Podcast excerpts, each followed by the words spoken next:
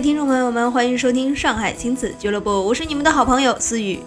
如果想了解更多的详情咨询内容，如果想有更多的一些跟孩子之间的交流，如果你想知道在这个季节我们该有怎样跟孩子好的互动呢？那就欢迎关注我们公共微信平台“上海亲子俱乐部”。公共微信平台“上海亲子俱乐部”将会给你一一解答。I'm gonna ask you to look away.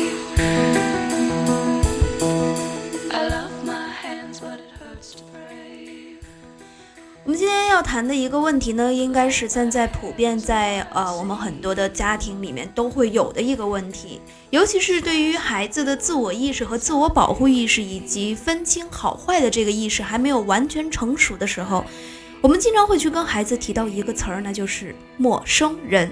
哎，我相信现在听节目的各位，你们肯定也跟你们自己的孩子说过关于这个问题，陌生人。那么我们肯定会跟孩子经常会这样说。啊，我给你列一份名单啊，这个名单上有爸爸妈妈、爷爷奶奶，然后姥姥姥爷，这些人呢是比较可以信任的。那么同时你也告诉孩子啊，在这个安全名单以外呢，都是别人，也就是都是陌生人。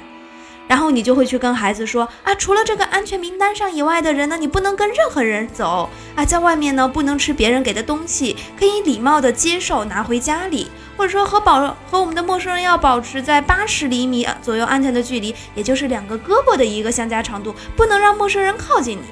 可是我们各位的宝爸宝妈们，你有没有想过这样的一个问题？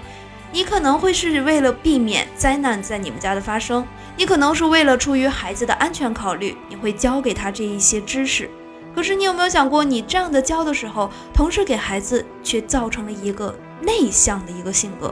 有人肯定会奇怪了。我只是告诉孩子一个安全意识，怎么可能会有内向呢？嗯，有很多人可能都不会介意啊，就说这我只是告诉孩子如何去跟陌生人，不要走跟陌生人走，以防出现问题，怎么怎么的。那为什么会有内向这么一说呢？据统计啊，一个孩子被拐的概率可能是百万分之一。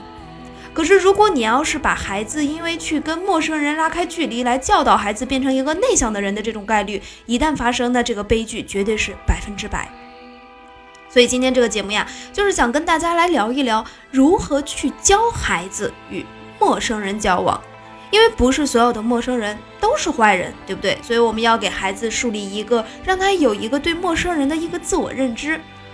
因为小孩呀，他是无法真正区别所谓的熟人和陌生人，在孩子的眼里，他没见过的就是陌生人，他见过的那就是熟人。那比如说像一个快递员、一个送报员，甚至一个路人，如果要是跟孩子玩上两个小时，他都会被小孩当成熟人来对来对待。所以这个危险呀，也就是蕴含其中。你不能告诉他陌生人就是你不认识的，或者你没见过的。但是你没有告诉他，这个人如果要是陪你玩了这么久，他依然当成陌生人。所以你要告诉孩子啊，陌生人并不是可怕的，要有礼貌，但是也要遵守一定的规则。那么规则是什么呢？其实啊，规则就是第一，向你求助的陌生人。孩子呢都是喜欢被人关注的，尤其是对外界的赞赏呀，还有求助，他都会非常的热心。因为这一点也会被我们很多的坏人，也就是嫌疑人所利用。如果要是有成人请你带路呀，帮忙找人呀，找宠物呀等等，你应该告诉孩子，这样的时候你的距离应该保持在八十厘米左右，并且拨打幺幺零，请幺幺零帮助求助者。那如果你要是说有狗有孩子，有人请你的孩子带他去玩，哎，其实啊，拐卖者他有一个最常利用的一个心思呢，就是孩子猎奇的好奇心和他的好玩心理。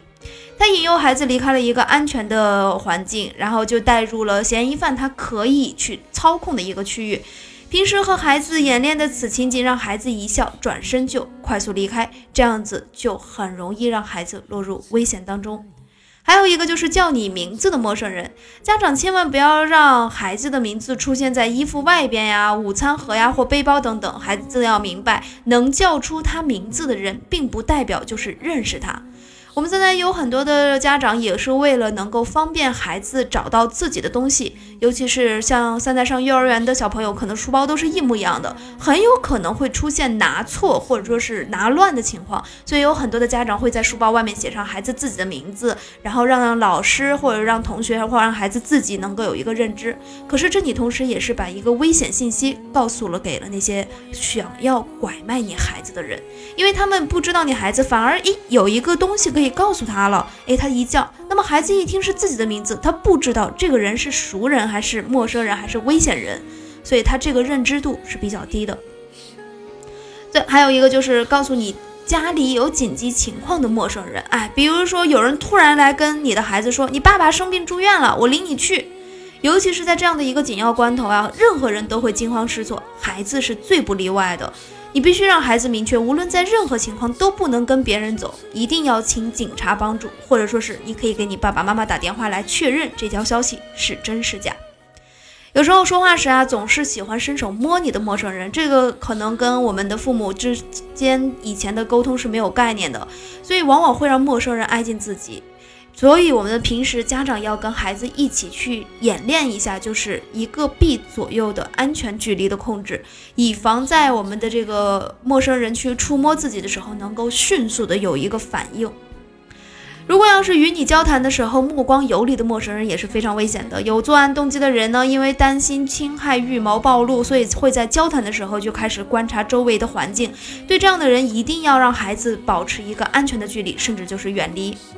所以刚刚以上说的这几个呢，是我们现在常知的，但是不代表还有会不是新的东西出来。所以我们的家长呢，一定要以身作则来过滤风险。比如说家长来行的行踪呢，你一定要交代明白，尽量不要突然消失，或者说是突然联系不到，这对于孩子的一个恐惧的心理是非常有影响的。第二个就是路边呢，是我们作案的高发地区，所以带孩子的尽量不要在路边长久的停留，尤其是你要带孩子出去，千万不能把孩子一个人放在一个路边，或者说放在一个店门口，说你等会儿爸爸呀，或者等会儿妈妈，妈妈进去帮你买什么，千万不要，一定要让在这个时候孩子要形影不离。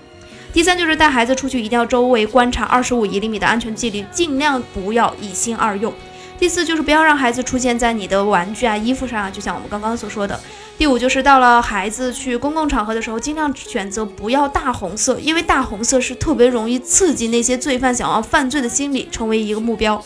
第六就是在公共场公共场所，你要是孩子想去卫生间，你一定要亲自陪同，不要觉得孩子多大他可以自己行李的时候，你也一定要亲自陪同。